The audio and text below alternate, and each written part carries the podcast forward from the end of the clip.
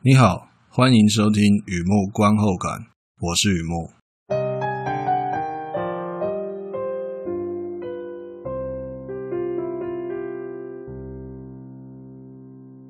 今天来分享一篇电视剧的观后感哦，啊，终于来到这一篇了。这个是这个是蛮还蛮有分量的，我记得啊，《My Brilliant Friend》，二零一八年的电视剧啊，第一季《我的天才女友》。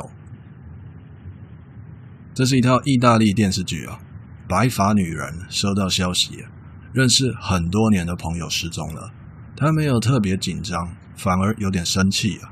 回想小时候一起在拿坡里长大，以及岁岁年年那位朋友带给她什么样的打击和鼓励。五零年代那里有很多矮公寓，家家户户挂着刚洗好的衣物，白色床单，有补丁的裙子。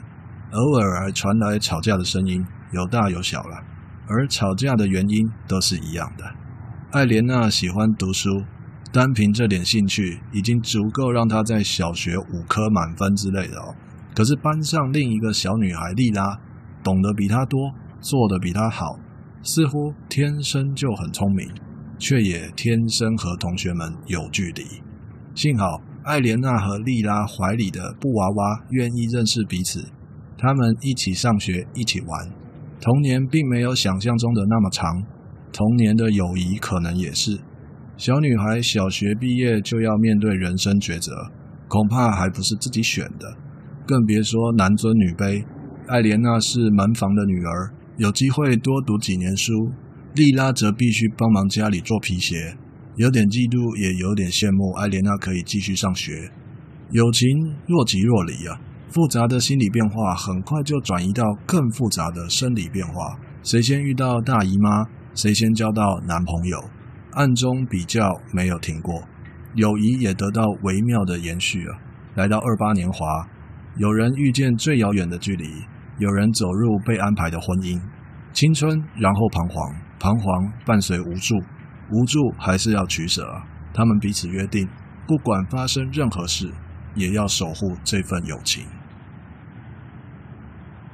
我的天才女友第一季哦，这套剧啊，L'amica geniale 哦，应该是这样念吧？意大利的电视剧啊，Elena Ferrante 原著作者啊，呃，等下要解释一下，它蛮特别的。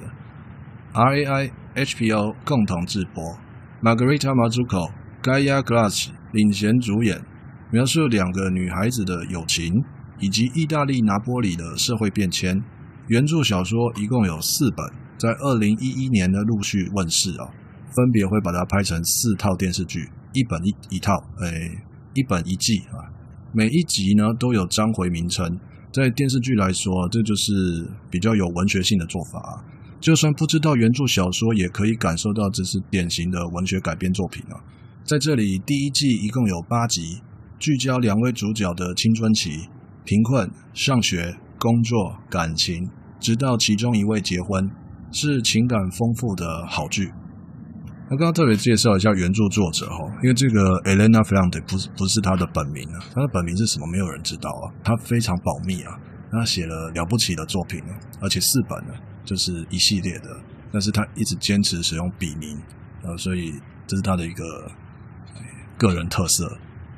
影集资讯啊，L'amica geniale，我的天才女友，My brilliant friend，都是指同一套剧。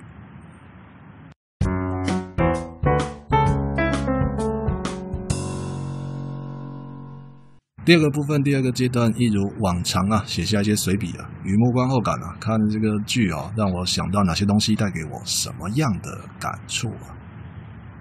我的天才女友，或者说那不勒斯故事啊，就是小说啦，总算拍成电视剧啊，总算有影视作品了。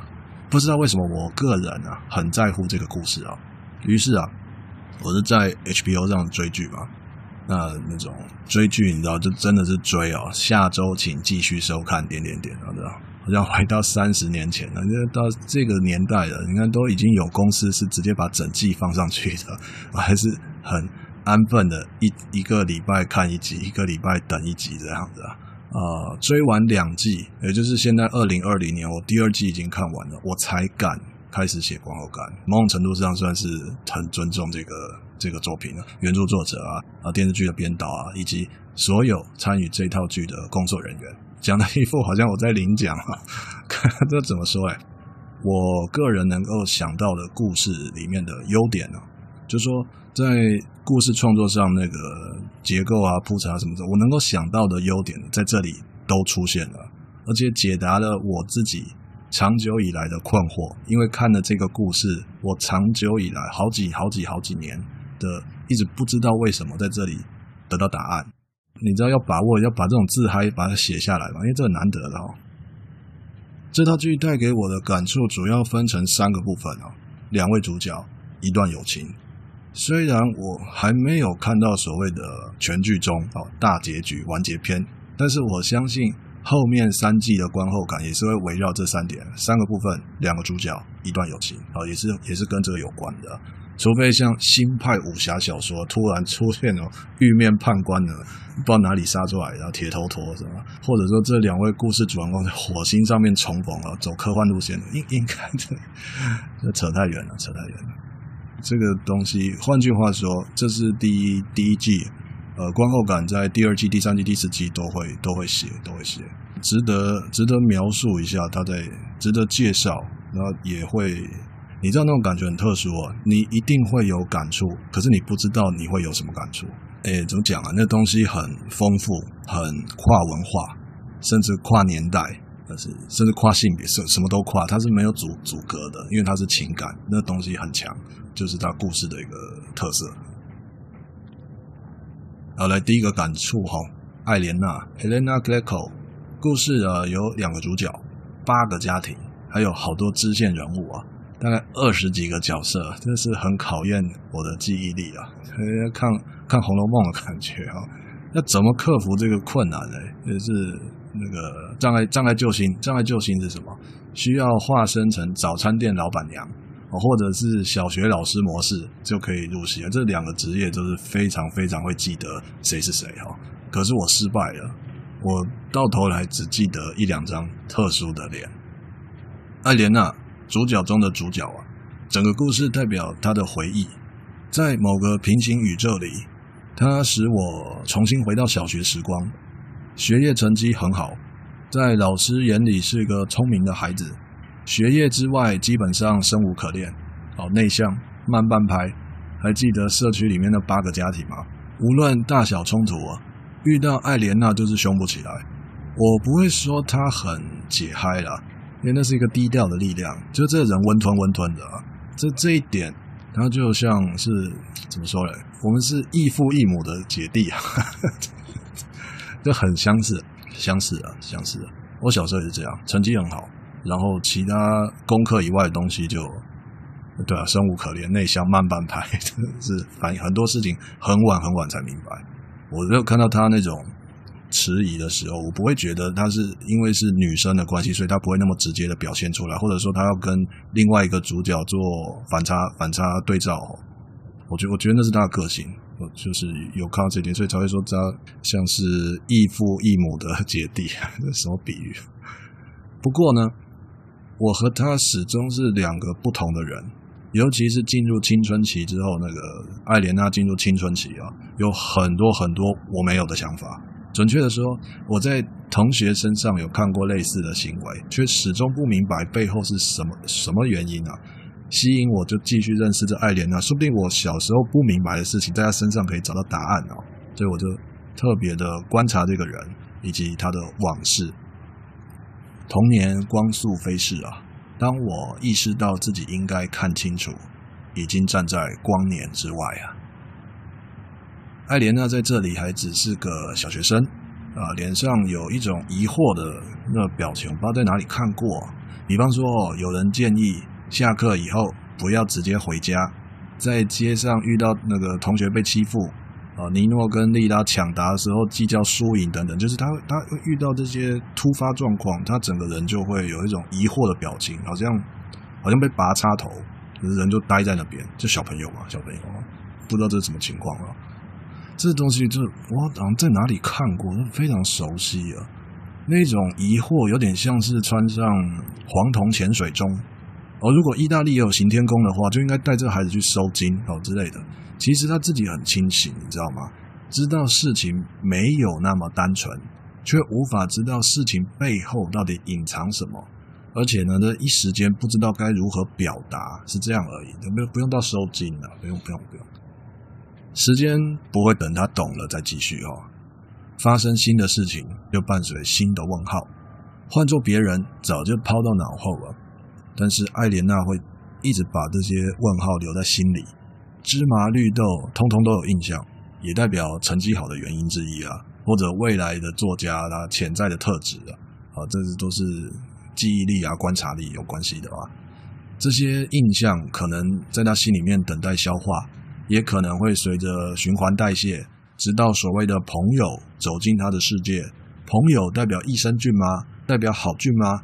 我不知道曲线是否苗条，但是感觉会变得比较轻松。这样说好了，事情不像表面上面那么单纯啊，背后却也没有隐藏什么秘辛啊。比方说，阿方索先生他离奇死亡，铺陈是华丽的，铁口是直断的，那不是吹牛，更不是妄想。我可以同理艾莲娜的心情，自己的好奇心在惨绿童年里找到避风港。注定无聊的童年就开始变得有趣，可想而知，即便没有疑惑的时候，也会想要知道，哎，我身边这个很有想象力的同学，他会怎么看呢？的确哦，如果友情从这里开始，我相信那是最美的起点啊。或许某个夜晚看海，感觉童年光速飞逝，意识到自己应该看清楚，已经站在光年之外，于是就想起那位同学。其实没有帮助消化，更别说解答疑惑了。反而有时候勾心斗角，使我更疑惑了。那又怎么样呢？如果没有他，自己也就没有这些追赶的目标啊。什么时候赶上，什么时候超前，或者根本就不存在竞争呢？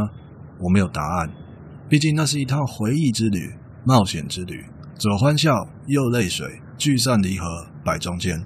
固然，原著作者安排艾莲娜与莉拉小小年纪就许下一生的承诺啊，但是我已经入戏了，坐看现实如何撕毁他们的承诺，也代表我很支持他们。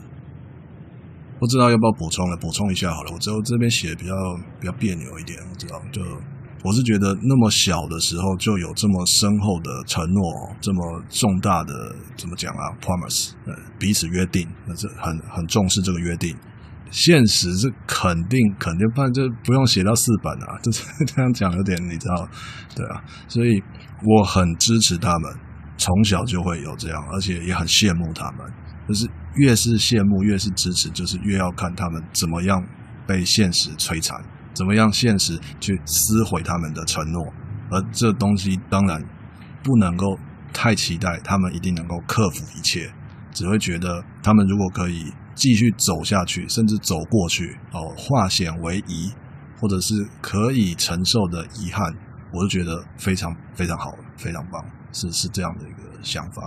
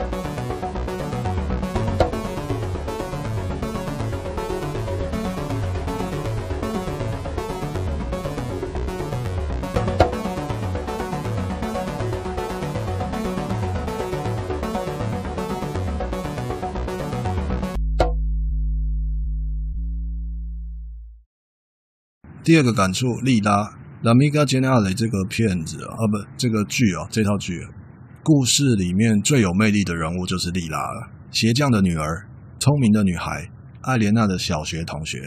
我不会用天资聪颖、天赋异禀这些形容词来形容莉拉哦。她，嗯，她像一一朵野玫瑰，如果说清虚元妙真君那壮年的时候可以参透无招胜有招，那莉拉就是八岁就知道什么叫做自由，而且永不回头。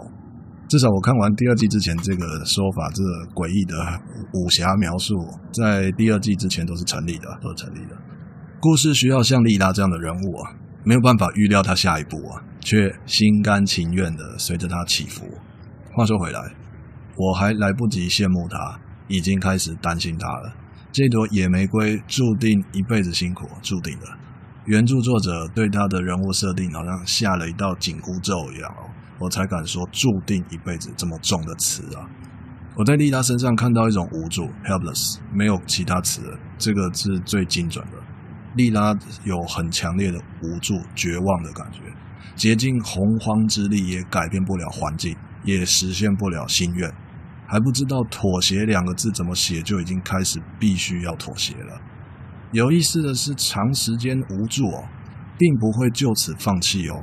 而是热情会转化为冰冷，类似有多少爱就有多少恨。莉拉很早就开始，很小就开始过这样的人生了，也许真的太早了，恐怕严重影响第二、第三、第四季的剧情啊！不对，严重影响莉拉长大后的生活。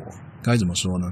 因为这个心里面期待，期待不断的落空，一旦抓住某个东西，就会紧抓着不放。你知道的，不是所有东西都可以紧抓着不放吗？破碎，歌手，甚至歌星，那就是我最担心他的地方。再来一个感触啊，友情这套剧友情很有意思啊。坦白说，我一直看不懂女孩子的友情，甚至觉得女生之间不存在友情。比方说，女生深爱五十年，这个我相信，五十年恐怕还算短哦。可是要说女生守护友谊半世纪，这个我需要障碍就行了。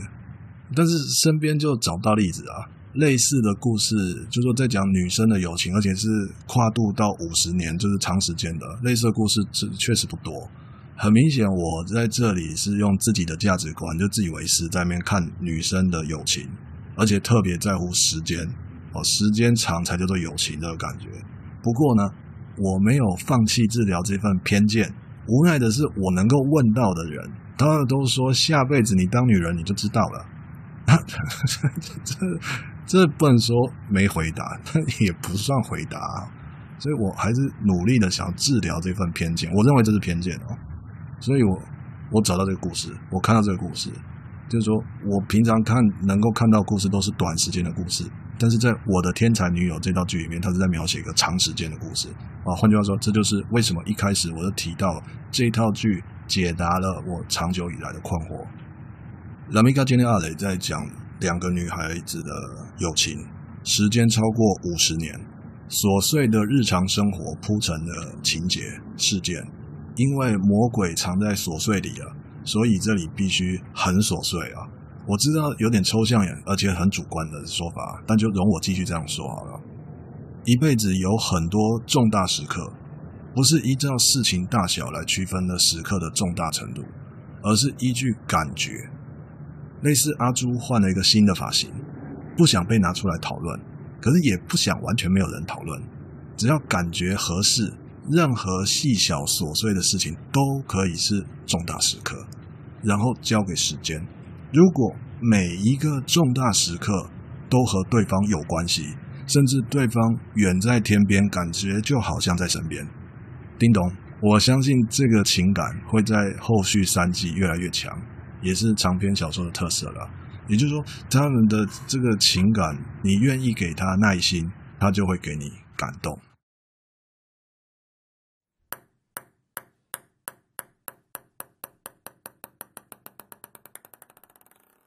好的，介绍这边分享到这边，《L'Amica Geniale》第一季哦，我的天才女友第一季，或者是小说那个《那不勒斯故事》改编的版本的第一本的改编版本了，在这边二零一八年的电视剧啊，呃，花了很多时间写，但有趣的是大部分都在删，我写了很多，但都在删，为什么？因为这是第一本，或者说这是第一季，那我的进度是看到超前了。那如果都加进来的话，就下一篇就没有人看了，所以这写的比较保留一些，也就会有些语义不通或什么的。我觉得也算是一种悬念啊，可以在第二篇，然后第三篇都都会慢慢再带出来。呃，长剧或者是系列剧的一个有趣的地方，它会埋线，它会给一些钩子，但是它也会有一些直接的东西啊，它都都会有。所以我就斟酌了一下，是写的很保留，很保留，很多关键都没有，没有特别讲。换句话说，我自己也很期待啊，我很期待。不过二零二零年已经看完了，所以要等至少要再等一年了，这是最讨厌的地方了。那没有关系，就就期待下去，期待下去。好的，文章就在网站上，欢迎浏览，也欢迎上网搜寻《雨幕观后感》《雨幕散文故事》，两个都可以搜寻得到。今天先到这里，谢谢。